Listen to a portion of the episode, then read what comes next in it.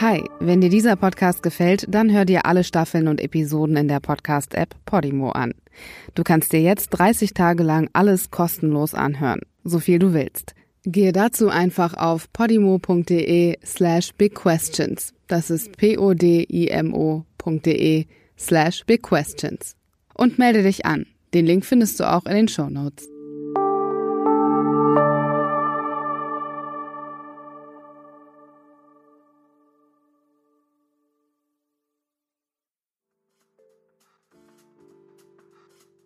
Also es gehört im Rechtsextremismus dazu oder in der Neonazi-Szene hinter geschlossenen Türen natürlich zu sagen, dass der Holocaust ausgedacht ist von Alliierten, dass es nicht so war, die Zahlen und so weiter. Das sind Themen, um die kommt man, wenn man aktiv ist im Rechtsextremismus, gar nicht drum herum. Herzlich willkommen zu Big Questions. Mein Name ist Zara Somunju und in diesem Podcast versuche ich mit Hilfe von Experten die großen Fragen der Menschheit zu beantworten. Sind wir Menschen für den Klimawandel verantwortlich? Wie gerecht ist der Gender Pay Gap und sind wir Menschen für die Monogamie geschaffen?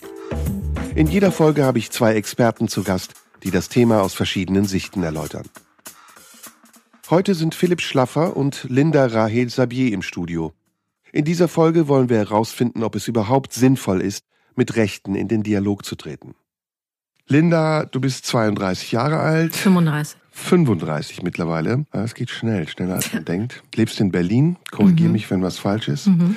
Wurdest in Köln geboren, deine Mutter ist Israelin, dein Vater ist Deutscher. Demzufolge bist du, das habe ich gelernt, wenn man eine israelische oder jüdische Mutter hat, ist man Jüdin. Genau. Dass du stolz drauf bist, das werden wir nachher nochmal rausfinden. Du hast in Tel Aviv gelebt, zehn Monate und bist dann irgendwann zurückgekommen. Warum, das kannst du uns vielleicht gleich auch noch erzählen. Und du hast lange Zeit versucht, einen Dialog mit Rechten zu führen und bist dabei mehr oder minder enttäuscht worden und führst heute eher ungern Dialoge mit Rechten. Ist das so richtig? Ungerne oder dann auch einfach gar nicht. Oder gar nicht. Philipp, du bist am 1. Juni 78 geboren. Ist korrekt. Sehr gut. Du bist also Zwilling, so wie ich. Ich habe am 3. Juni Geburtstag. Ähm, wie alt bist du dann? 78, 41? Ich richtig? bin 41. Du bist ehemaliger Neonazi, Rocker, Krimineller. Du warst im Knast, hast du mir eben erzählt, in Moabit. Auch. Auch. In Moabit auch, noch woanders. Auch woanders, ja. Oder außer Knast noch andere Dinge angestellt. Ich habe auch noch andere Dinge angestellt als die Sachen, die du gesagt hast. Gut kommst aus einem stabilen Elternhaus, sagt meine Recherche, und bist in der Jugend unfreiwillig nach England gezogen, was als deutscher Nazi nicht ungewöhnlich ist, der Drang nach England. ähm, und bist dann mit 14 zurück nach Deutschland und jetzt als Aussteiger unterwegs und gibst Seminare, Kurse, kannst du alles genau nachher korrigieren und erzählen. Wir fangen an mit einem Quiz.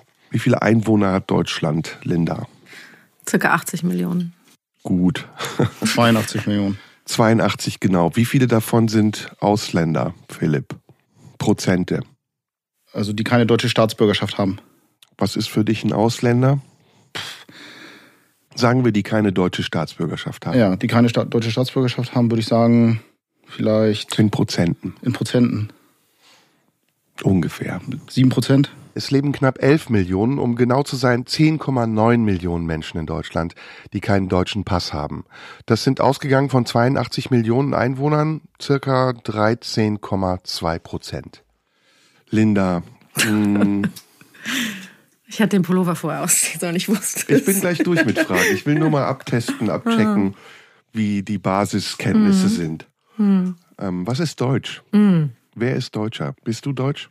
Ähm, ich bin auf dem Papier, bin ich deutsch. Ich fühle mich nicht deutsch. Ich fühle mich eher europäisch als deutsch. Was ist der Unterschied? Ich glaube, wenn man sich nicht auf eine Nation eingrenzt, hat man einen etwas größeren Blick auf die Lage. Kannst du sagen, was Deutsch ist, Philipp, für dich? Ab wann ist man Deutsch? Was bedeutet es, Deutsch zu sein? Also ich fühlte mich mal ultradeutsch. Da musste ich mal wieder von zurück. Warum hast du dich deutsch gefühlt? Was ist das Deutsche an diesem Gefühl gewesen? Was ist das deutsche äh, Gefühl daran gewesen? Das haben rein theoretisch haben das andere in mich reingepflanzt, diesen Gedanken. Also auf eine große Historie, was Deutschland mal geschaffen hat, die, was die Menschen äh, geschaffen haben. Und dadurch habe ich mich groß gefühlt, äh, weil man dann gesagt wurde, ja, das haben die Väter und die Urväter gemacht, die Großväter und so weiter. Und dann wächst man an dieser Sache. Als junger Mann war ich dafür empfänglich. Heute Gibt es eine deutsche Identität? Originär deutsche Identität? Und wenn ja, was ist das? Das glaube ich heute nicht mehr. Wir sind ja sowieso ein äh, Vielvölkerbund mal gewesen. Ich glaube, der Unterschied selbst in Deutschland zwischen ich als norddeutscher Fischkopf und einem jungen Mann aus Bayern ist schon auch sehr unterschiedlich, was wir da sagen würden. Ich grundsätzlich finde einige Eigenschaften, die ich gelernt habe, wenn ich im Ausland unterwegs bin, was das Ausland auch als Deutsch ansieht, das ist in mich schon tief reinprogrammiert worden. Mhm. Also ich bin überpünktlich. Also Klischees es sind Klischees und von meinen Freunden aus dem Ausland wird das oft bestätigt, dass ich genau das erfülle, was sie als Klischee von einem Deutschen erwarten. Gut, du siehst sehr nordisch aus. Du hast blonde Haare, ich glaube blaue Augen. Du hast Tattoos am Hals. Ähm, ich überlege mir auch schon Tattoos? die ganze Zeit, was da zu sehen ist. Ich konnte es auch nicht sehen in dem Videoclip. Ich würde das gerne, ich wollte jetzt fragen, kann er mal sein T-Shirt ausziehen, aber hier sitzt seine Freundin. Hm, was sind das für Tattoos? Ja, ich bin auch zu dick dafür zurzeit. Ich arbeite aber wieder an mir. Also erstens, also diese Tattoos spiegeln natürlich mein Leben in 20 Jahren in unterschiedlichsten Milieus wieder. Ich würde es heute anders machen. Ich habe äh, sehr viel verbotene Tattoos auf meinem Körper gehabt. Ich hatte auch mal ein Hakenkreuz auf meinem Körper, das ich vor zwölf Jahren übergestochen habe. Ich hatte Runen drauf, nordische Mythologie. Also Symbole, die du für deutsch gehalten hast.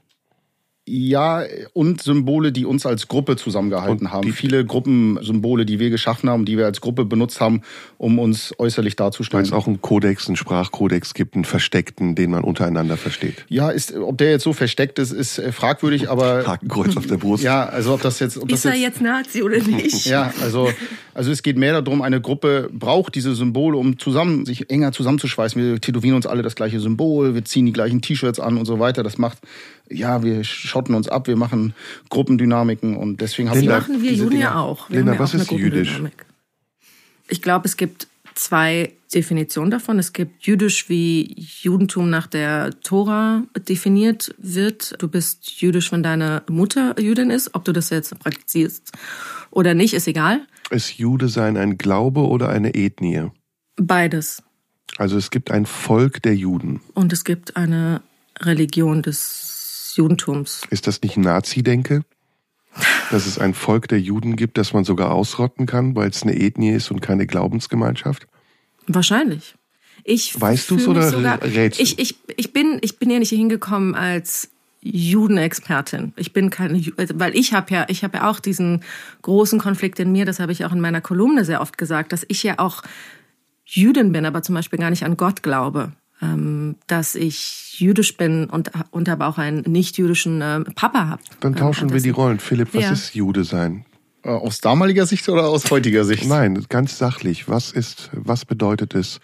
Wie ich kannst du es erklären? Also, Erklär mir, was es bedeutet, Jude zu also sein. Also ich persönlich hätte da jetzt spontan darauf geantwortet. Ich habe gedacht, es ist nur eine Glaubensgemeinschaft, mhm. weil ich also ich bin in diesem Thema jetzt nicht so gut.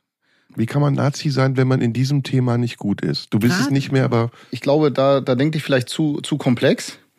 Das tun wir. Genau. Deswegen Big Questions. Ja, Big Questions.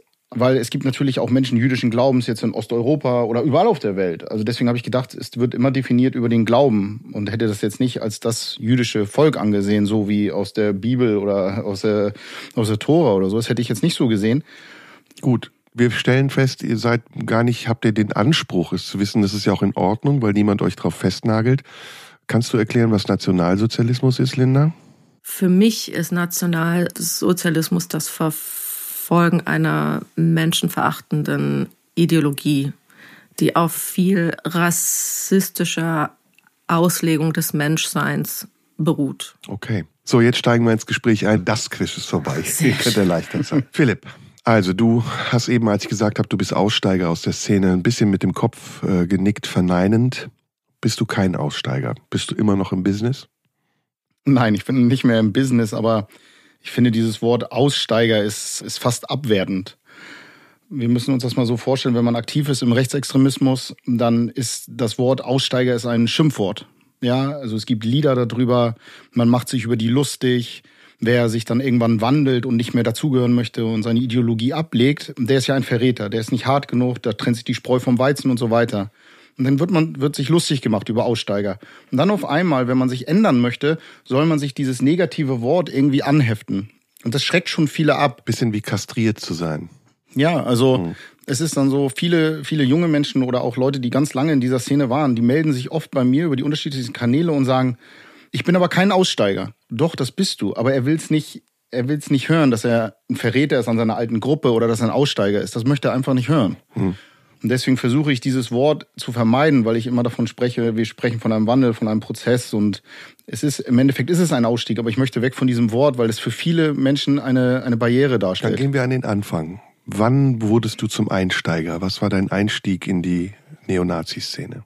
Ja, das ist natürlich sehr komplex. Es ist, ich hatte Brüche in meiner, in meiner Biografie ausgewandert mit zehn. Ich komme aus gut bürgerlichen Verhältnissen, sehr behütet, Großeltern mit zehn Jahren ausgewandert nach England, äh, Mobbing-Erfahrung, Einsamkeit, Ausgrenzung in England erfahren, als Nazi-Schwein betitelt. Ja, das war 1988, war ich zehn Jahre alt. Passenderweise 1988. Am 8.8.88 sind wir nach England gezogen. Ist es wirklich Das ist wirklich so, das ist nicht ausgedacht.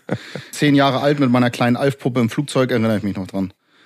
Und ein ganz schrecklicher Tag für mich und habe dann Ausgrenzungserfahrung oder ich wurde gemobbt, nicht aufgrund meines Aussehens, aber natürlich aufgrund meiner Herkunft. Ich war jetzt nicht optisch zu unterscheiden von einem englischen Jungen, also da gab es keine optischen Unterschiede. Und, ähm, aber du hast wahrscheinlich mit Akzent Englisch gesprochen, nicht so gut wie die anderen. Nee, Man wusste, dass du aus Deutschland kommst. Genau. Auch die anderen Zehnjährigen wussten nichts über Nazis. Die haben den Hass natürlich von den Eltern und Großeltern von zu Hause mitbekommen. Ja, also die haben gesagt, die Deutschen, die sind alle böse, das sind alles Nazis. Und die Kinder haben das dann so verstanden, ja gut, dann dürfen wir diesen bösen Jungen auch schlagen und mobben und so. Ich konnte mich ja nicht wehren, ich konnte die Sprache nicht. Ich habe mich dann relativ schnell integriert. Ich weiß, jetzt zucken hier alle zusammen, wenn es das heißt, so ein Neonazi redet über Integration oder ehemaliger, ja hoffentlich. Aber ich habe mich integriert in England über die Sprache. Es ging relativ schnell. Ich hatte ja nur das Prinzip friss oder stirb, habe Englisch gelernt innerhalb weniger Monate. Wie alt warst du da? Also zehn Jahre mit zehn alt. bist du hin? Ja, mit zehn. Aber wann kam der Einstieg in die Neonazi-Szene? Wir sind dann aus England zurück, dreieinhalb Jahre, vier, vier Jahre später, kamen hier zurück in die Schule, Leistungsdruck, Gymnasium nicht geschafft, sitzen geblieben, von der Schule geflogen, 15 Jahre alt. Ähm, Hass gegen die eigenen Eltern, Hass gegen Gesellschaft, Hass gegen Schule. Ich wurde sehr schnell antisocial, ja. Ich habe Musik gehört, antisocial. Ich war auch eine kurze Zeit in der Punk-Szene, ein halbes Jahr, dreiviertel Jahr, war aber nicht meins, war mir zu schmuddelig und so. Konnte meiner Wut keine Stimme geben, das habe ich über Musik gemacht. Und ähm, habe mich dann relativ schnell über gewisse Bands und Musik radikalisiert. Das klingt so geläutert und ein bisschen aufgesagt. Hattest du keinen Spaß? Nee, das war schon eine sehr traurige Zeit. Das war schon, eine, also, also die, die Phase von England zurück, also das erste Mal einsam mit 10 und die Phase zurück von 14 bis 16, dreimal Schule wechseln, keine Freunde zu haben, nicht integriert zu sein, ist eine Erfahrung, die wünsche ich keinem. Ich meine also, den Spaß, den du in der Gruppe nachher hattest, als du dann tatsächlich gemerkt hast, da sind Leute, die formulieren ihren Widerstand in der Musik. ja, aber da waren wir ja noch nicht. Okay, ich Also- dachte, wir wären jetzt schon da gewesen, Nein, nein, wo du wir- eingestiegen bist ja, in die. Nazi-Szene. Also das müssen wir sowieso sagen. Also ich bleibe ja nicht 20 Jahre in einer Szene, egal ob Kriminalität oder Extremismus, wenn da nichts gut ist. Das würde ja über mich sagen, dass ich mich selber bestrafe 20 Jahre. Aber das, was ich als 16- oder 17-Jähriger noch verdrängen konnte, auch die negativen Dinge, die ich erlebte. Ich habe meine Vorderzähne ausgeschlagen bekommen von einem eigenen sogenannten Kameraden. Das habe ich mir eingeredet, okay, das habe ich verdient. Ich war der Jüngere und ich habe, ja, das dreht man sich noch hin. Die Wahrheit hinzudrehen funktioniert ganz gut, wenn man in der Gruppe bleiben möchte. Also, dass es da gute Dinge gab. Und Welche Dinge waren gut? also, wir dürfen nicht vergessen, meine Eltern hatten Leistungsdruck, Schule hat nicht funktioniert und so weiter. Alle haben gesagt, Herr, vom Kopf kann der Junge das. Ich war oft Klassenbester, irgendwas. Ich habe Abschlussrede an der Schule gehalten und so weiter. Aber ich hatte Thema, ich hatte keine Freunde mehr, wo ich zurückkam, Schule und so weiter. Und mir hat kaum einer mehr gesagt, Philipp, du bist ein guter Junge. Ja, wir lieben dich. Meine Eltern sind Kriegskinder, 1942 und 43 geboren. Das sind nicht die groß, größten Emotionspandas. Ja, also die laufen nicht den ganzen Tag durch die Gegend und sagen, Philipp, wir haben dich lieb. Und das hat man dir dann, äh, in welche Gruppe bist du? Äh, War das eine Partei? War das eine Szene? Ja, Was das- genau ist passiert? Das, das, das funktioniert so. Du möchtest, glaube ich, so ein gewisses Bild haben, was bestätigt oder was du vielleicht in deinem Kopf hast. Nee, Ich würde gern wissen, ab wann du selbst wusstest, dass du Neonazi bist. Das, das merkt man ganz wenig. Das merkt man, das merkt man nicht. Seine eigene Radikalisierung merkt man erst, wenn es eigentlich schon, schon einen gewissen Stand hast. Erst ging es darum, okay, wir rebellieren. Wir haben uns als Gruppe zusammengefunden, die diese Musik gehört haben. Man radikalisiert sich zusammen und dann merkt man das gar nicht. Erst wird das optisch verändert. Ja, ich habe mir die Haare kahl geschoren. Ich wollte aussehen wie diese großen tätowierten Typen auf den CDs, die ich geguckt habe. Ja, so eine Art väterliches Vorbild. Und dann merkt man es gar nicht. Man, man merkt auch nicht, wenn man sich ein Hakenkreuz auf die Brust äh, tätowieren lässt? Ja, das kam zehn Jahre später. Okay. Also wir reden ja über eine Radikalisierung, die findet ja nicht statt. Also die findet Aber wann war der Punkt, als du es dann wusstest? Jetzt oh, bin das, ich. Das, das, hat, das hat bestimmt ein Jahr oder zwei Jahre gedauert es hat, ich habe ja auch ganz viele unterschiedliche Radikalisierungsstufen durch. Also erst diese Antisocial-Haltung, dann kommt ganz schnell Rassismus, weil der sehr leicht ist. Ja, also da braucht man keine große Bildung für. Das kriegt jeder einigermaßen so hin. Dann wird's antidemokratisch, anti äh, antisemitisch wird's. Es wird antidemokratisch, USA als Feindbild und dann baut man das auf. Und diesen, diese Radikalisierung, die dauert über Jahre, die dauert vier, fünf Jahre. Ja, da mhm. gehört ja auch eine gewisse Bildung dazu nachher auch was man sich dann inhaliert. Und ganz klar habe ich nachher gemerkt, wo ich dann so drei, vier Jahre drin war, dass ich mich auch selber als Nationalsozialist bezeichnet habe. Mhm. Linda, ich kenne etwas von meinen jüdischen Freunden, die ich gar nicht unterscheide als jüdische oder nicht jüdische Freunde, sondern meistens sagen sie selbst, dass sie sind. Wie Veganer. Dass, ähm, ja, dass sie mhm. Ein Zusammengehörigkeitsgefühl haben, so wie es gerade Philipp auch beschrieben hat, nur auf einer komplett anderen Art und Weise. Sie gehen zum Beispiel in Läden, die von jüdischen Kaufleuten betrieben werden oder gehen essen in Restaurants und wissen genau, der Besitzer ist Jude. Hm. Ist das ein Zusammenschluss aus Not heraus? Ist das ein Schutz, den man sich gibt, weil man weiß, dass man sich unter seinesgleichen wehrt? Oder ist das auch ein ähnliches Gemeinschaftsgefühl wie das, hm. was Philipp eben beschrieben hat? Ich glaube, das ist eine Mischung aus Solidarität und Verbindung mit Identität auch. Es gibt, glaube ich, als Jude in Deutschland, wir sind ja wirklich eine sehr, sehr, sehr kleine Minderheit. Es gibt hier knapp 112, 120.000 Gemeindemitglieder. Ja, das heißt auch nicht, dass wir die ganze Zeit äh, alle miteinander zu tun haben und connected sind. Aber wir sind schon eine sehr kleine Gruppe hier. Das bedeutet, äh, alles, was so Kultur angeht und oder was jüdische oder israelische Lokalitäten äh, angeht, ist ja hier relativ unterrepräsentiert. Ist Natürlich Israel in so. Jüdisch sein identisch? Nein, absolut nicht. Ich bin keine Israelin. Mhm. Das ist mir auch sehr wichtig zu sagen, weil das natürlich. Gegner werfen das aber gerne in einen Topf. Ja, natürlich. Und man versucht immer wieder dagegen zu halten und zu sagen, wenn du Israel kritisierst, äh, heißt es nicht, dass du auch ähm, mich kritisierst. Und nur weil ich ähm, Jüdin bin, heißt es nicht, dass ich den Staat Israel kritisiere. Und man betet das gebetsmühlenartig runter und wiederholt es und wiederholt es und man hat das Gefühl, dass die Leute zwar einem zuschauen und nicken, aber eigentlich geht da rein und da raus. Also irgendwann habe ich auch damit aufgehört zu sagen, dass, dass ich mich damit nicht so identifiziere. Ich habe es nochmal zum Schluss in der Kolumne versucht, aber irgendwann dachte ich mir so, dann halt nicht. Dann also es gibt halt, eine jüdische Identität. Ich glaube, es gibt eine jüdisch-deutsche Identität. Jüdisch, ja. Ich glaube, die gab es vor dem Krieg extrem. Also ich komme aus einer Familie, meine Großmutter war gebürtige jüdische Bulgarin. Die hat auch immer sehr viel Kultur mitgebracht, kam aus Südbulgarien. Da war das sehr vermischt zwischen Bulgarien und der Türkei, äh, wie sie gekocht hat und wie es, wie es bei ihr gerochen hat.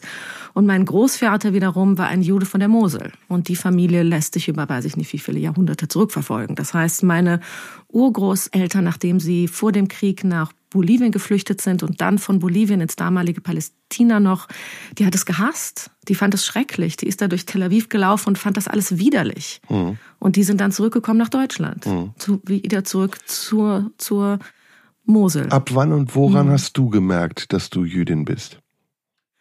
Ich glaube schon sehr früh, also schon mit zwei, drei, vier. Ich war damals in Köln in einem jüdischen ähm, Kindergarten und da fing das natürlich an mit den jüdischen ähm, Feiertagen und auch wie wir das zu Hause gemacht haben. Ich komme aus einem sehr modernen Zuhause, also es liegt natürlich auch daran wahrscheinlich, weil meine Eltern natürlich eine sogenannte Mischehe führen. Das finde ich auch ein ganz schreckliches Wort.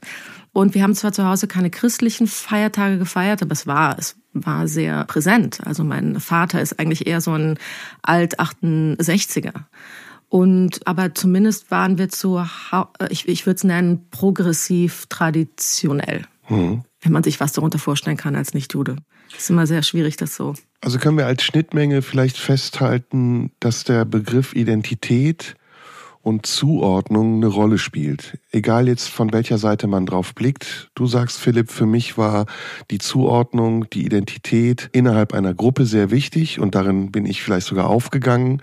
Und das Gleiche scheint ja auch bei dir zu sein, also dass du in diesem Rahmen einen Platz hast und dieser Platz vielleicht dir auch gefällt oder du ihn dir erstmal zuweisen lässt, ohne Widerstand zu leisten oder zu hinterfragen, ist erstmal so, wie es ist.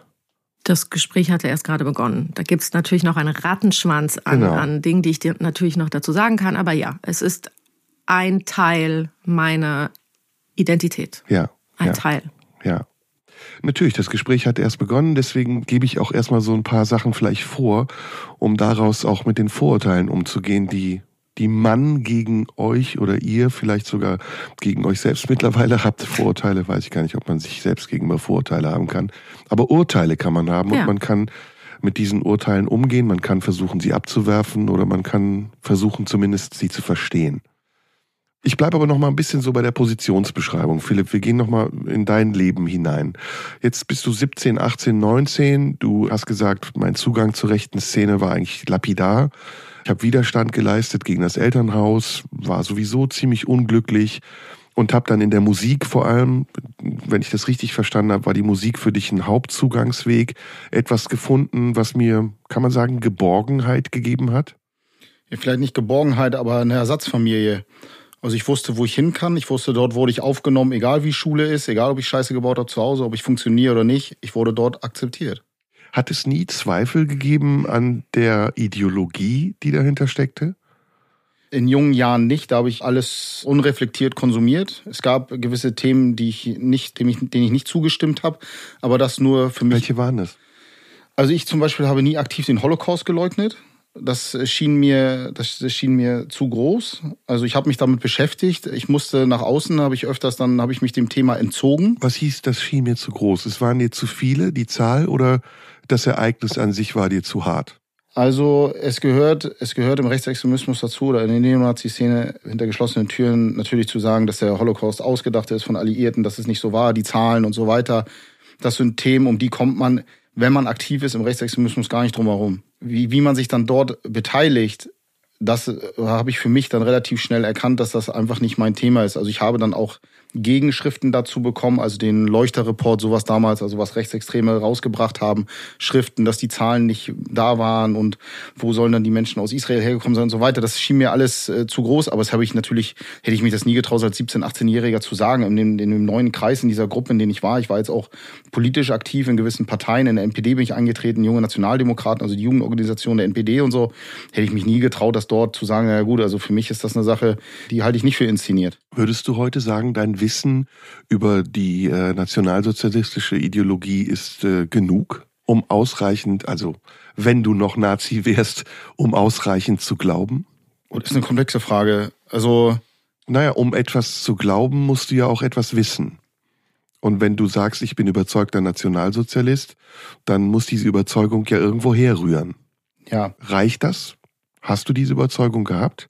Also ich habe diese Überzeugung gehabt. Ich habe, so wie man das auch macht und so wie ich das bei vielen kennenlerne, da pickt man sich auch gewisse Rosinen raus, ja. Also ich glaube auch nicht jeder, der, der irgendwie in einer Religion oder in einer anderen Politik aktiv ist, nimmt alles zu 100 Prozent auf. Also nicht jedes Parteibuch wird 100 Prozent gelebt sondern man einigt sich auf so eine auf so einen Mittelweg und dann gibt's ja auch Abschweifungen, auch im Nationalsozialismus, links, rechts, gemäßigt und so weiter. Das muss man gibt's mal auch ganz, im Judentum. Also das muss man mal ganz ehrlich sagen, dass es da, also, aber das Grobe und Ganze, diese völkische Idee, was du vorhin gesagt hattest, mit, ähm, wo es um Rasse und Nation geht, Blut und Boden, das war eine Ideologie, ja, die ich sehr verinnerlicht habe. Aber es gab auch Themen, die ich nicht verinnerlicht habe aus dem Nationalsozialismus. Aber das Grundgerüst, das habe ich zu 100 Prozent geglaubt. Ist das eine emotionale Sache oder ist das eine rationale Sache, Linda, die Philipp beschreibt? Für dich, auf deinen, was für einen Eindruck macht das? Die Überzeugung, die er hat, momentan, basiert die auf einem ja. emotionalen oder auf einem rationalen? Also ich muss dazu sagen, der Philipp, der jetzt hier neben mir sitzt, wirkt wahnsinnig ähm, rational. Der Philipp, den ich gesehen habe noch vor ein paar Stunden auf dem Video, der war richtig emotionsgeladen. Komisch, mein, auf mich wirkt er emotional. Ja? Ja. Echt? Nee, ich finde, ich finde, dass du das, dass du das alles sehr, äh, fast schon so, wie, wie du das auch zu Beginn sagtest. Also du hast dir das alles schon, du hast ja auch schon sehr oft darüber gesprochen, du sprichst ja auch vor Schulklassen. Also bei mir kommt diese Emotion nicht so an. Vielleicht müssen wir jetzt noch etwas bisschen. Aber bei mir ist das so, also ich muss dazu sagen, dass, dass ich mich überhaupt mit dem Thema beschäftigt hätte, war eine emotionale Sache. Mhm. Aber jetzt das rückblickend zu bewerten, kann ich nur rational machen, weil ich meine Emotionen von damals ja nicht mehr, die kriege ich jetzt ja nicht mehr gegriffen.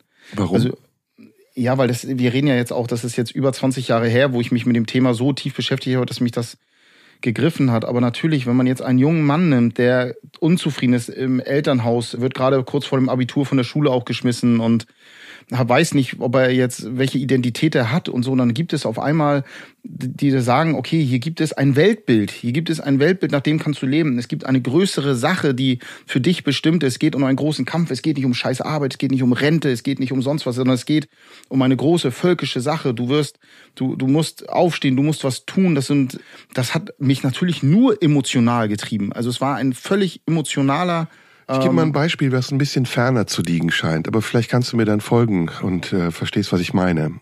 Wenn jemand eine Frau vergewaltigt hat und ähm, er muss zehn oder zwanzig Jahre danach darüber sprechen, glaubst du, ist es glaubwürdiger, wenn er sagt, ich mochte eigentlich Frauen nie und das Ganze war Zufall? Oder glaubst du, es wäre besser, wenn er sagt, in dem Moment, als ich es getan habe, hat es mir große Lust bereitet und ich verstehe jetzt, warum und ich würde es so nicht mehr tun?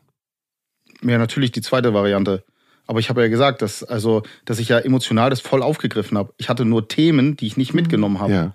Dass es hier um Rasse und Nation ging, das war für mich klar. Aber ich habe gewisse Themen, die habe ich einfach nicht mitgenommen. Also wir müssen ja auch sagen, also wenn wir jetzt ins Thema Nationalsozialismus einsteigen, mein Lieber, dann gibt's auch Diskussionsrunden, ja, wollen wir uns von der Goldpreisbindung lösen als deutsche Nation? Wie werden wir die Währung dann machen? Fühlst du dich angeklagt gerade? Nein, aber das hat für mich keine Rolle gespielt. Ich glaube, die Perspektive, die du nicht wechseln kannst, ist, dass wir einen verletzten 18, 17, 19-Jährigen haben. Für den geht es gerade um Gruppe und dem wird ein Weltbild gegeben. Du kannst jetzt für eine große Sache aktiv werden. Ich kann die Perspektive, ich sehe die. Ich finde nur, also mir fehlt nur eins, nämlich der Spaß an der Sache, den du hattest. Das hat ja die Gruppe gegeben, aber nicht, hm. aber nicht das Weltbild. Nein, nein, das, also, das meine ich damit. Also, okay, aber die Politik, die war, wenn die 5% war, war die viel. Sondern hm. das große Thema war, ich habe auf einmal Familienersatz bekommen. Wir haben uns jeden Tag getroffen, wir haben Dinge zusammen gemacht, wir sind auf Demonstrationen gefahren, wir haben uns jeden Tag, ich konnte in Wohnungen fahren, ich habe mich mit Leuten getroffen, ich konnte überall immer anrufen, irgendwo war was los am Wochenende. Das war das große Thema. Die Politik war 5 Prozent, ja. wenn überhaupt. Kann ich eigentlich. Natürlich, Linda, du kannst jederzeit. Frage stellen? Natürlich. So Fragen. Also Fragen kannst du nicht stellen, ich bin der Moderator. Genau, deswegen wollte ich sagen, also ich kann Dinge du kannst sagen, meine Fragen, Fragen ergänzen. Okay. ähm, jetzt möchte ich gerne eine Frage Bitte, ergänzen, natürlich, weil mich das natürlich interessiert. Ich weiß nicht, du kommst aus einer Kleinstadt in Norddeutschland oder aus Stralsund oder aus, nee, nee aus, Wiss, aus Lübeck. Meine ich doch. Aber 250.000 Einwohner. Ja gut, ich komme aus Berlin Köln. ist klein. Das fast eine Million. Aber gut, du kommst aus einer relativ kleinen Stadt und da hast du dich dann von dieser Neonazi-Gruppierung quasi abgeholt gefühlt. Und es gab aber in dieser ganzen, in dieser ganzen Gegend keine ähm, Jugendzentren, keine es ist einfach so traurig und es ist so für mich wahnsinnig erschütternd, dass die einzige Gruppierung in der Gegend diese harten Neonazis, äh, Neonazis waren, Aber bevor die du, dich dann ab. Nein. Ich muss dich leider unterbrechen, ja. bevor du jetzt die Antwort auf die Frage gibst, die ich dir nachher nochmal stellen ja. werde. Lass uns aber bitte nochmal okay. über dich auch sprechen, weil ja, wir natürlich. sprechen zu dritt.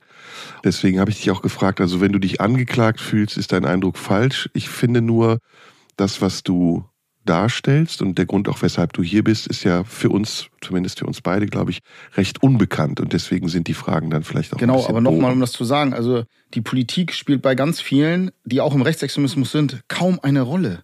Ja. Ich habe Menschen in meiner Gruppierung gehabt, die ich gegründet habe, mehrere Gruppierungen, die waren nach meiner Meinung keine Nazis oder Neonazis. Mhm.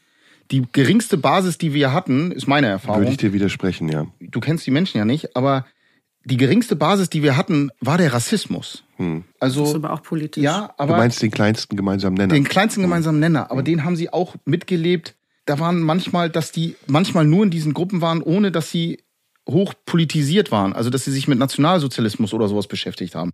Oder mit Politik. Sondern sie konnten das gerade der Gruppe geben, dass sie politisch noch dazu passen, dass sie Rassismus verstanden haben.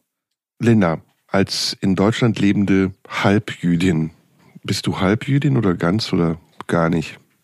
Also jetzt auch wieder nach der Torah, weil meine Mutter Jüdin ist, bin ich ganz Jüdin. Ja. Wie ich mich identifiziere und wie ich mich fühle, das ist alles ein, ein großes Gemisch aus vielen Fragen, auf die mir oft auch noch Antworten fehlen. Aber ich identifiziere mich auch als Jüdin, ja. Fühlt man sich, fühlt Frau sich da wohl?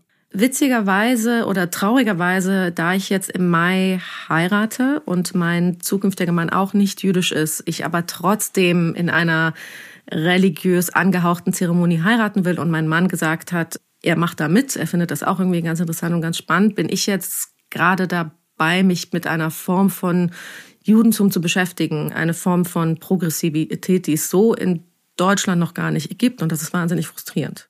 Warum ist das frustrierend? Weil ich mich einfach da nicht aufgehoben fühle, weil ich auch das Gefühl habe, dass ich mich je älter ich werde vom Judentum als äh, Institution, wie man das hier kennt, mit Charlotte Knobloch und dem Zentralrat und die Leute, die sich immer beschweren und immer schlechte Laune haben, davon immer weiter auch entferne. Ähm, und dann muss Warum? man versuchen auch sein, weil ich mich damit, weil, weil, weil ich eben. Ist dir das zu dogmatisch? Das ist mir zu dogmatisch und es ist mir zu religiös. Der Zentralrat ist ja ein großes ähm, ähm, Dach, unter dem sich diese ganzen jüdischen Gemeinden befinden. Und dann gibt es eine Rabbinerkonferenz, ich glaube, das ist jetzt wahnsinnig langweilig, was ich hier erzähle, eine Rabbinerkonferenz und die ist auch recht religiös und ich kann mich da nicht wiederfinden. Ich esse unglaublich gerne ähm, Schinken und ich ähm, bin ähm, an ähm, Schabbat nicht jemand, der sich da zurückzieht, obwohl ich auch äh, ab und zu in die Synagoge gehe, aber mehr aus einem spirituellen äh, Gefühl als aus einem ähm, Was passiert, wenn Gefühl. Leute erfahren, dass du Jüdin bist? Es kommt ganz drauf an. Was ist die häufigste Reaktion? Ach Mensch, hätte ich jetzt nicht gedacht. Sind Sie neugierig? Selten ähm, sind sie neugierig. Die neugierigsten Leute, die ich kennenlerne, sind nicht deutsch. Deutsche wollen relativ schnell das Thema wechseln. Ach Mensch, ja, ja, ähm, ja, was machen wir denn jetzt? Also es ist dann sehr schnell, wo ich mir denke, okay, gut, haben Sie jetzt keine Lust Hast drauf. du das Gefühl, dass Sie an dir was versuchen, wieder gut zu machen? Im direkten Indem Gespräch. Indem Sie besonders ja. freundlich oder vorsichtig sind? Gibt es auch Leute, die zu dir sagen, ist mir egal, ob du Jüdin bist, du bist mir einfach unsympathisch. Das ist einfach eine dumme Frage. du bist einfach unsympathisch oder ähm, du hast Ich wäre froh, ich wäre froh, wenn das, wenn das mal passieren würde. Ich meine, ich bin ja nicht so oft in solchen Gesprächen, wo es direkt ins Eingemachte geht, aber. Aber man wird schon ein bisschen mit Samthandschuhen angefasst. Da müsste ich jetzt drüber nachdenken, ob das jetzt wirklich die ähm, Samthandschuhe sind. Aber was ich sehr oft erlebe, ist, ist, dass man eigentlich, wenn es dann darauf kommt, ach, du bist Jüdin, erzähl mal, wo kommt deine Familie her? Aus Deutschland, ah, die waren in Bolivien, lalala. Und dass ich dann eigentlich erstmal, bevor ein Gespräch starten kann, den Leuten die Schuld absprechen muss. Und erst dann, wenn mhm. ich diesen Schuldablass getan habe quasi, äh, dann kann in, ins Gespräch äh, äh, eingestiegen Hast du auch eine automatisch exponierte Stellung immer? Also bist du dann immer automatisch auch die Jüdin? Ich bin nicht nur dann automatisch die Jüdin, sondern ich bin dann automatisch die Sprecherin des Zentralrats. Hm. Also wie seht ihr das denn? Was sagst du denn zur Aktion vom Zentrum für politische Schönheit? Das ist eigentlich eine fortwährende Stigmatisierung, ähnlich wie bei Philipp, ja. der gesagt hat, ich will nicht der nur Aussteiger sein. Ich kann nicht sein. aussteigen. Genau, du also kannst nicht aussteigen, nicht du bleibst es. Also du bleibst eigentlich die ewige Jüdin. Und sogar wenn ich aussteigen würde, würde in der Kölner Zeitung der jüdischen Gemeinde stehen, dass ich ausgestiegen bin. Und das kann ich meiner Mutter nicht antun. Wie ist die Lebensrealität als Jüdin? Ich nagel dich jetzt nochmal fest darauf. Hm. In Deutschland musst du Umwege gehen, musst du bestimmte Dinge vermeiden, Dinge zu sagen oder Dinge zu tun? Es ist so ein bisschen dieses Thema der No-Go-Areas. Da habe ich das Gefühl, dass die sich auch in Großstädten immer mehr zuziehen ich will, will jetzt nicht äh, sagen, dass ich mich akut und permanent in einer absoluten Bedrohungslage befinde. Ich meine, ich bin hier gerade irgendwie zu Fuß am Ostkreuz entlang gelaufen. Ich trage aber auch keinen großen Davidstern. Also das ist halt das Ding. Also man sieht es ja nicht auf meiner Stirn. Als ich dann die Kolumne begonnen habe, ähm, dieses Jahr im Mai, muss ich gestehen, ich habe gedacht, dass es gefährlicher wird, weil ich war sehr privat. Ich habe äh, sehr viele Dinge gesagt, wo man mir gesagt hat, Linda, das kannst du doch nicht sagen. Ich habe den äh, Text geschrieben, wieso ich nicht mehr mit Nazis spreche. Da hat sich dann natürlich ein bisschen gewandelt. Da habe ich ganz, ganz, ganz, ganz, ganz schlimme Nachrichten bekommen. Aber ich konnte erstaunlich gut schlafen danach. Vielleicht hat sich das schon so in mich eingelebt, dass das vielleicht auch an mir vorbeizieht. Woher kommen die Hauptangriffe? Von Deutschen. Von Deutschen? Ja. Auch von Muslimen? Ich habe keine äh, einzige äh, Nachricht von einem Moslem erhalten. Hm. Nein ich muss auch sagen, noch nie. Die einzige Nachricht, die er erhalten hat, war ein sehr gut aussehender Marokkaner, der gesagt hat, ich fick dich. Und als ich noch Single war, dachte ich, gut, warum nicht? Kann man Komm. Ja sagen. Sehr, sehr attraktiv. Ja. Ich ficke dich. Der Begriff Antisemitismus ja. ist ein mhm. Begriff, der sehr schnell fährt, äh, fällt. Mhm. Ist zu schnell manchmal, weil du sagst, mh, du stimmst mir zu. Ja. Glaubst du, man geht mit diesem Begriff behutsam genug um in Deutschland? Ich glaube, dass die Leute mit dem Begriff überfordert sind. Also ich meine, wenn man jetzt so ein bisschen über die Diskussion, weil es gibt ja so verschiedene antisemitische Diskussionen. Es gibt ja antisemitische Diskussionen mit äh, Neonazis oder auch mit normalen ähm, Nazis oder auch mit, ähm, ja, ich weiß nicht, was der Unterschied zwischen Neo und normal ist. Neoliberal. Neoliberal. Oder mit Die Bildzeitung zum Beispiel. Ich gebe dir mal ein Ja, konkretes ja, Beispiel. Hm. Vor einigen Wochen hat die Bildzeitung eine große Kampagne gemacht. Das war kurz nach dem Anschlag in Halle, der ja Hm. einer Synagoge galt. Und die äh, Titelzeile war Alarmstufe Rot, TH geschrieben und es bezog sich auf Claudia Roth. Und Hintergrund dieses Artikels war, dass die Bildzeitung aufzeigen wollte, wer alles in Deutschland latenten Antisemitismus fördert. Claudia Roth war darunter, weil sie unter anderem zu Staatsbesuchen ähm, im Iran war oder privat den Iran besucht hat. Und viele andere Politiker, auch übrigens unser Bundespräsident, waren darunter, weil die Bildzeitung ihnen unterstellt hat, gemeinsame Sache zu machen mit Antisemiten. Ist das zu weit gegriffen Mhm. Ja. oder ist das genau richtig Also für sensibel? meine Meinung, ich spreche für mich, nicht für den Zentralrat, ist es zu weit gegriffen. Ich denke nicht, dass die Probleme der Juden in Deutschland, der Jüdinnen und Juden in Deutschland eine Claudia Ro- Roth ist. Dass ich es ungeschickt finde, wenn man sich mit politischen Vertretern des iranischen Regimes trifft, ja. Es kommt darauf an, was da besprochen wird. Ich, klar. Was ja Ähm, auch viele andere machen. was Also, ja auch viele andere machen. Bei Claudia Roth ist es natürlich schon öfter passiert, wo man sagen kann, Mensch, vielleicht mögen die sich ja auch total, ja. Das weiß man ja nicht, was da passiert.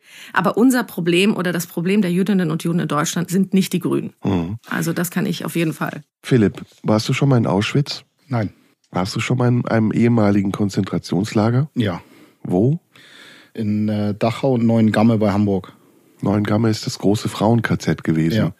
Warum bist du dahin? Zwei sehr unterschiedliche Besuche. Einmal als aktiver Rechtsextremist in äh, Dachau, um, äh, um äh, ich weiß nicht mehr, was das ist, äh, 15 oder war noch länger her, Jahre ging es dort um äh, Fördermittel, haben wir dort äh, Plakate geklebt. Und in Neuengamme war ich mit FSJ-Lern, mit dem ich gearbeitet habe. Also ihr seid mit eurer rechtsradikalen Truppe nach Dachau gefahren, um Plakate zu kleben. Was war auf den Plakaten drauf? Es war Wahlkampf in Bayern und so besonders makaber in die Medien zu kommen, äh, hatten wir das dort ausgesucht, um dort Plakate zu kleben, um mediale Aufmerksamkeit zu bekommen. Habt ihr die bekommen? Ja, natürlich. Und hast du dir denn das KZ trotzdem angeguckt? Nein. Also das war auch dann so eine Art Selbstschutz, weil ich habe das vorhin gesagt, man dreht sich viele Wahrheiten hin. Vielleicht sieht man dann dort Dinge, die man nicht sehen will, die dann gerade nicht in das Weltbild passen. Also man, man schützt ja auch sein eigenes Weltbild. Deswegen geht man in einige Diskussionen nicht rein, an einige Orte nicht. Und deswegen bleibt man so ein bisschen in seiner Blase, in seiner Bubble bleibt man. Und deswegen habe ich mir das nicht angetan. Ein Weltbild schützen kann man aber nur dann, wenn man Zweifel daran hat. Sprich, du hast verweigert den Nachweis, den du eigentlich bräuchtest oder gebraucht hast, um die Zahlen, die ja im Raum standen, zu widerlegen oder zu bestätigen. Richtig. Also eigentlich wusste man das im Unterbewusstsein, man muss das ja auch, ich darf hier gar keinen Zweifel zulassen. Hm. Also das, das wissen auch viele. Ich wusste das auch ab einem gewissen Zeitpunkt. Ja. In Neuengamme war es anders. In Was ist die FJS? Die Ähm, ähm, freiwillig soziales Jahr ist das. Dort arbeite ich mit jungen Menschen zum Thema äh, Antigewaltarbeit und äh, Rechtsextremismus. Und dort machen wir dann auch Besuche zu den Themen, die wir haben und haben dort äh, zweimal einen Besuch abgestattet, um das zu verstehen, wie ich damals gedacht habe, um so eine Brücke zu schlagen, wie ich das heute sehe, dass wir dann darüber sprechen. was ist dann passiert? Du bist in das Lager und was ist in dir passiert?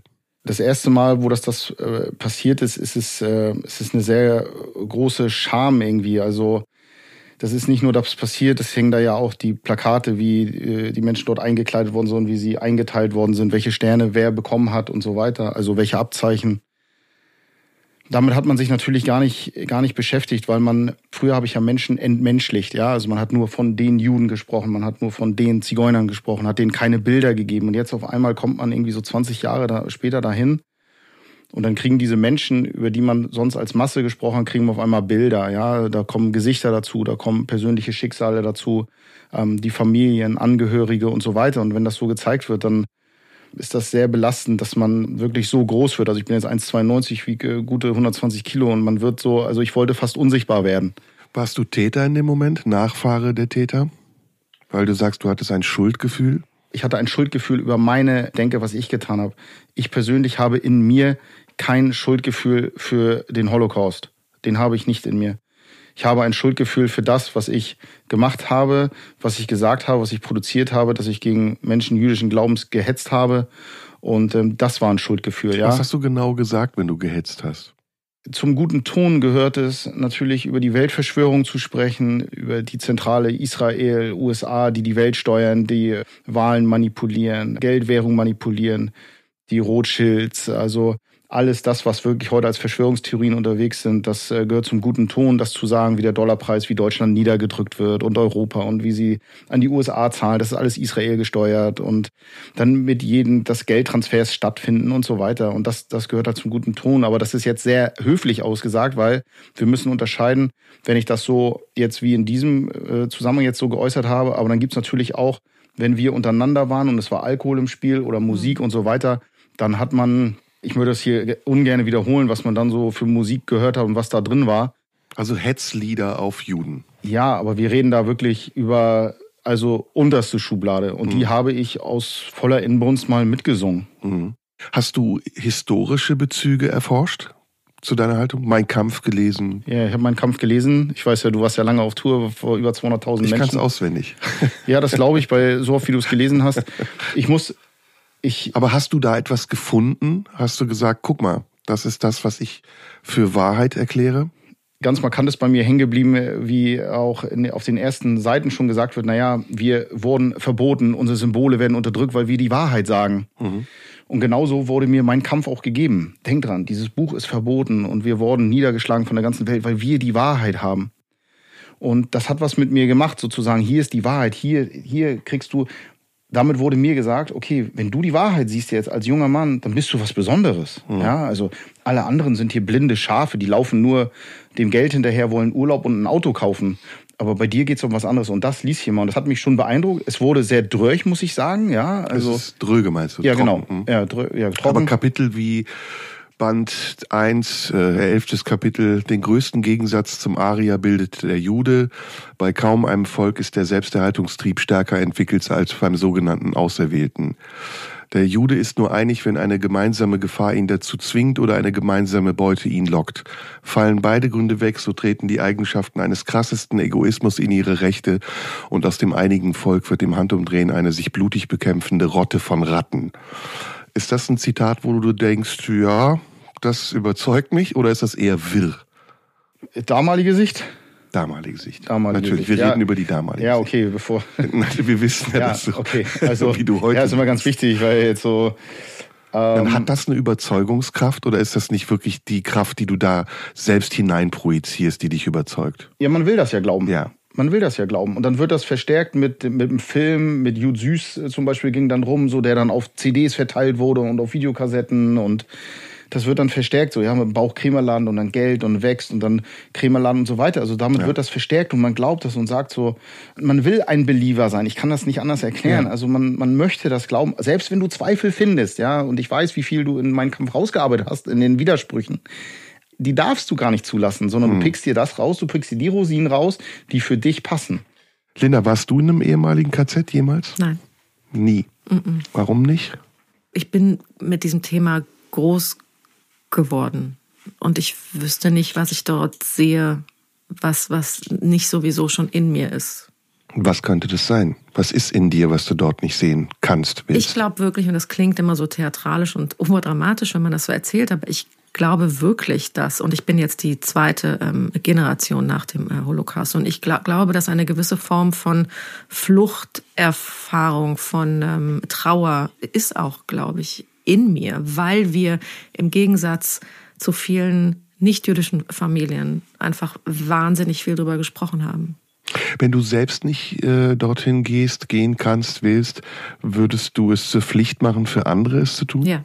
Pflicht? Ich würde es zur Pflicht, ja, Pflicht ist auch natürlich immer in, im Zusammenhang mit Deutschland ein schwieriges Wort, aber ich würde es Oberstüflern nahelegen, das zu besuchen. Welche Erfahrungen, glaubst du, machen sie dann dort, die du selbst ja nicht kennst? Naja, aber ich kenne die Erfahrung mit nichtjüdischen Oberstüflern, sowohl muslimisch als auch ähm, nicht muslimisch und deutsch. Ich bin ja, ich bin ja auch auf ein Gymnasium gegangen. Ähm, und ich glaube, dass da auch in, in diesem jugendlichen Leichtsinn, also ich kann mich dran erinnern, wenn dann irgendwann in der 10 kam dann halt das Thema Nationalsozialismus und wir hatten leider auch da einen Geschichtslehrer, der für dieses Thema einfach nicht gemacht war. Ja, ich glaube, da ist viel Potenzial drin, das Jugendlichen so näher zu bringen, dass man nicht sofort auf, ach, müssen wir schon wieder den, ja, so. Und ich bin einfach mit vielen Jugendlichen groß geworden, die dem Thema A überdrüssig gewesen sind, obwohl sie eigentlich noch nie wirklich darüber gesprochen haben. Also niemand. Äh, das berühmte, ich kann das alles nicht mehr hören. Ich kann das alles nicht mehr hören von jemandem, der 17 ist, aus Familien, in denen nie drüber gesprochen wurde. Ich mhm. meine, wie viel hast du denn schon gehört, wenn du ja eigentlich nie drüber gesprochen hast? Das heißt, ich glaube schon, dass es nicht mit der Form von Zwang zu sagen, wenn du jetzt nicht mit nach Auschwitz kommst, bekommst du eine Sechs. Das ist natürlich nicht der ähm, pädagogische Effekt, den man da erzielen will, aber ich glaube schon, dass da einfach Bilder tatsächlich mehr sagen können als irgendeine eine Themenwoche oder eine Projektwoche. Ist das eine Gemeinsamkeit, dass Täter und Opfer versuchen zu verdrängen? Oder ich hast du das Gefühl, eine nicht, der Seiten ja. versucht mehr zu verarbeiten als die andere? Ja, Gibt es da überhaupt ein Maß für? Ich glaube nicht, dass viele Opfer wirklich verdrängen. Also ich glaube, in, zumindest von, von dem, was ich mitbekommen habe in den, in, in den gesamten jüdischen Familien, mit denen ich bis jetzt zu tun hatte, wurde immer viel darüber gesprochen. Sogar bei dem Großvater einer Freundin, der war in vier KZs, der hat die Hölle gesehen. Der hat wirklich, und sogar er hat zu einem gewissen Maß drüber gesprochen. Hast du die historischen Bezüge mal erforscht? Also hast du dich mit der Geschichte des Antisemitismus befasst? Weil du dich gefragt hast, woher kommt das eigentlich? Was haben die eigentlich gegen mich? Also was heißt befasst? Ich habe jetzt keine Literatur da gelesen, die sich nur mit diesem Thema befasst, weil ich aber einfach das Gefühl hatte, wieso muss ich jetzt auch noch drüber lesen, wenn, wenn, mir das schon so, wenn mir das schon quasi so mitgegeben wird. Ja, aber gibt es ja. eine besondere Sensibilität, zum Beispiel wie mhm. auch bei, bei Menschen, die Rassismus erfahren, mhm. dass du anders hörst und anders siehst als Leute, die es nicht erfahren haben? Ach so, also, ja, ja, natürlich. Wenn klar, du zum Beispiel absolut. heute ins Theater gehst und du siehst den Kaufmann von Venedig, mhm. weiß nicht, kennst du den von Shakespeare? Ich habe das nicht gesehen, aber ich kenne das Stück. Also ich habe Da ist ja der Bösewicht in Anführungsstrichen Shylock, ein Jude, der Geld verleiht mhm. und zum Schluss vor Gericht gestellt mhm. wird, weil er das zu sehr unlauteren Bedingungen macht. Mhm. Und der Gerichtsprozess endet damit, dass man den Juden dazu zwingt, ein Stück Fleisch aus dem Leib des ähm, Kaufmanns zu schneiden, aber genauso viel wie ihm zusteht. Und das schafft er nicht und deswegen verliert er den Prozess.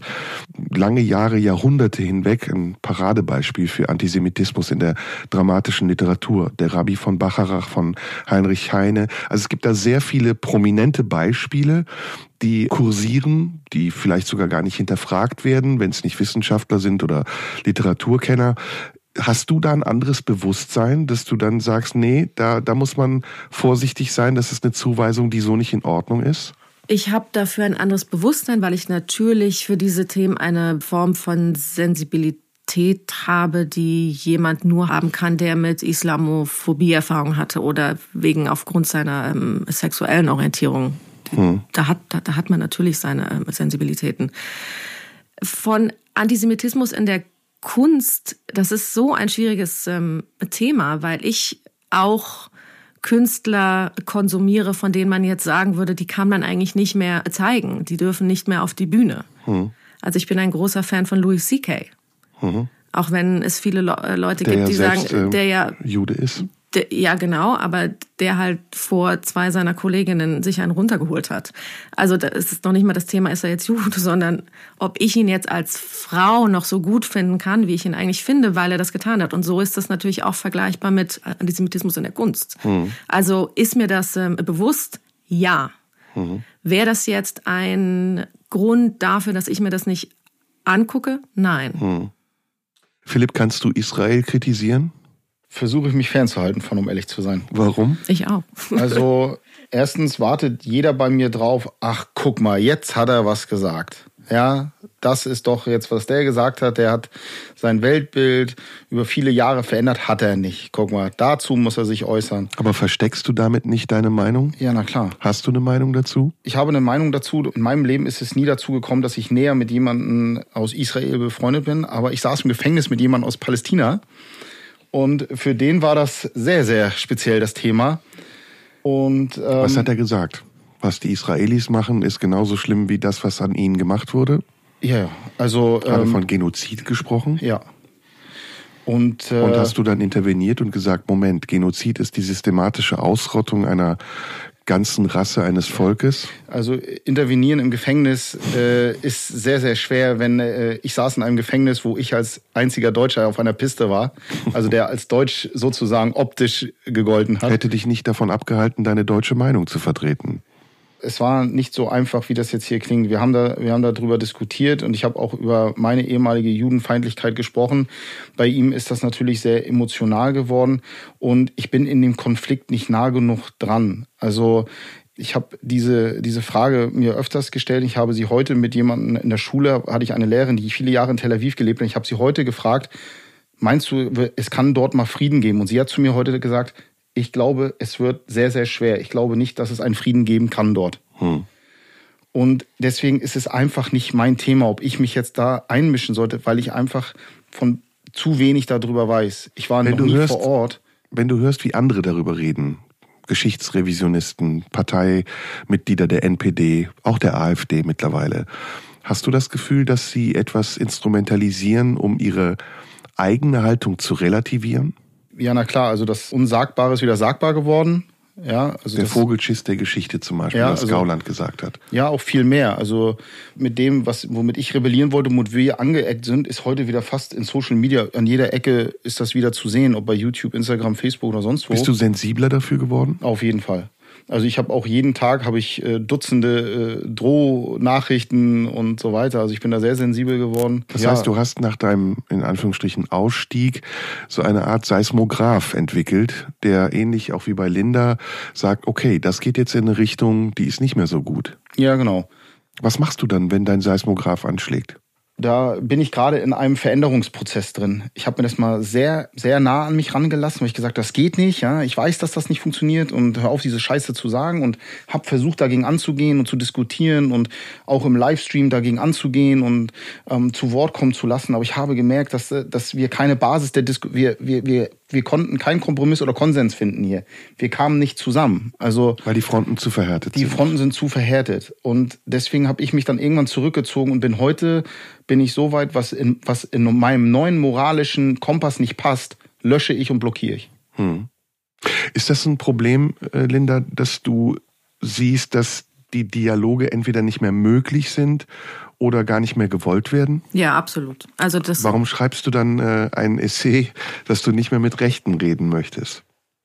Naja, um, naja, warum schreibe ich ein Essay? Das war ähm, Teil meiner Kolumne und das war eine Reaktion darauf. Ich kann mich nicht mehr genau erinnern, welche Polit-Talkshow es war. Ich kann die aber auch nicht mehr auseinanderhalten, weil die alle mittlerweile für mich eine Suppe sind, ähm, in der wieder ein AfD-Politiker ähm, Politiker zu Wort kam und wo ich mir dachte, wieso gibt man diesen Leuten überhaupt noch eine Bühne? Oder du hattest ja auch das Gespräch vor ein paar Wochen, ich weiß nicht, wen du da wahnsinnig auseinandergenommen hast, das haben wir uns mehrfach zu Hause angeguckt.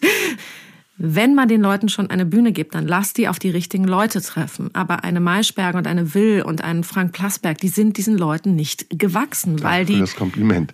Nee, nee, ist so. Aber also ein Dialog mit Philipp würdest du nicht meiden. Gut, aber er ist ja auch kein praktizierender Nazi. Also wenn er jetzt praktizierender Nazi wäre, dann würde ich den Dialog nicht meiden, weil ich vor Philipp Angst hätte, vielleicht wenn er ähm, stehen würde, jetzt sitzen wir ungefähr auf gleicher Augenhöhe, dann, sondern weil ich einfach keinen Bock mehr drauf hatte. Äh, oder, Ist das der hätte. richtige Weg? Also ich frage euch beide, Genau, ja. jetzt gerade in Bezug auch auf die AfD, sie zu ignorieren. Was sollen wir machen? Ist die AfD überhaupt ein Stellvertreter von rechts? Also so wie ich die AfD gerade wieder wahrnehme, und das ist das, was mich daran so wütend macht. Ich meine, die AfD, die ja angeblich eine Alternative für Deutschland ist, hat erstmal überhaupt gar keine Alternative. Also die bieten ja nur Probleme. Also es gibt ja keinerlei Lösungen.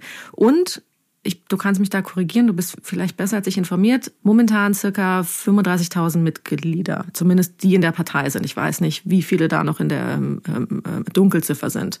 Dann gibt es momentan zumindest vom Verfassungsschutz ermittelt, minus der Nazis im Verfassungsschutz, aber ungefähr 25.000 rechtsradikale Leute in ähm, Okay, Deutschland. das ist das die heißt, Statistik. Aber was das machst ist die du mit denen? Statistik. Redest Nein, du mit denen? Moment, ich will, will nur, was ich dazu äh, sagen will, weil so viel darüber gesprochen wird. Wir müssen diesen Leuten zuhören und wir müssen der AfD einen Raum geben.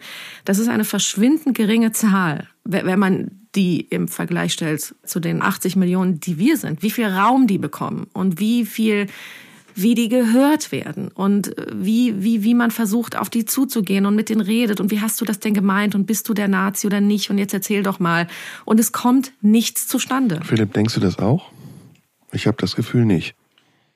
Ja, teilweise. Also ich finde, mit den Radikalisierten in der Partei, die auch diese Kommentare abgeben, wie du Herrn Gauland zitiert hast, sehe ich einfach keine Basis dort, ein Gespräch zu führen. Man, die, viele verlieren die Gespräche auch gegen die gefühlt, wenn ich äh, die Debatten gucke. Ja, die gehen danach schlechter raus und ich denke mir, meine Güte, ja, lassen sich das Wort wegnehmen, die Diskussion wegnehmen und so weiter.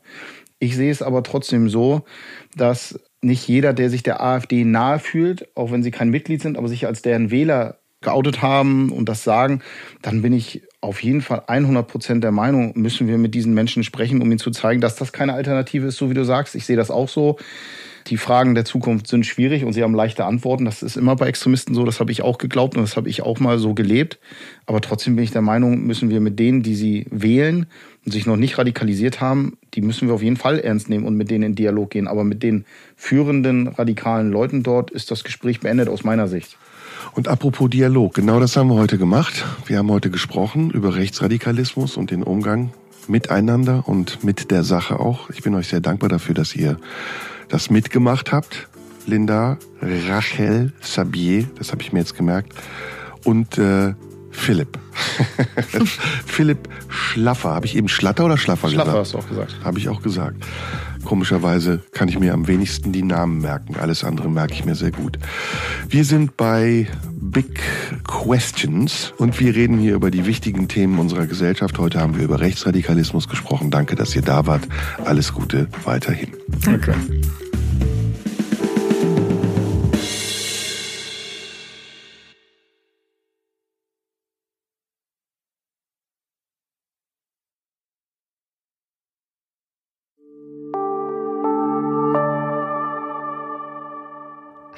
wenn dir dieser Podcast gefällt, dann hör dir alle Staffeln und Episoden in der Podcast-App Podimo an.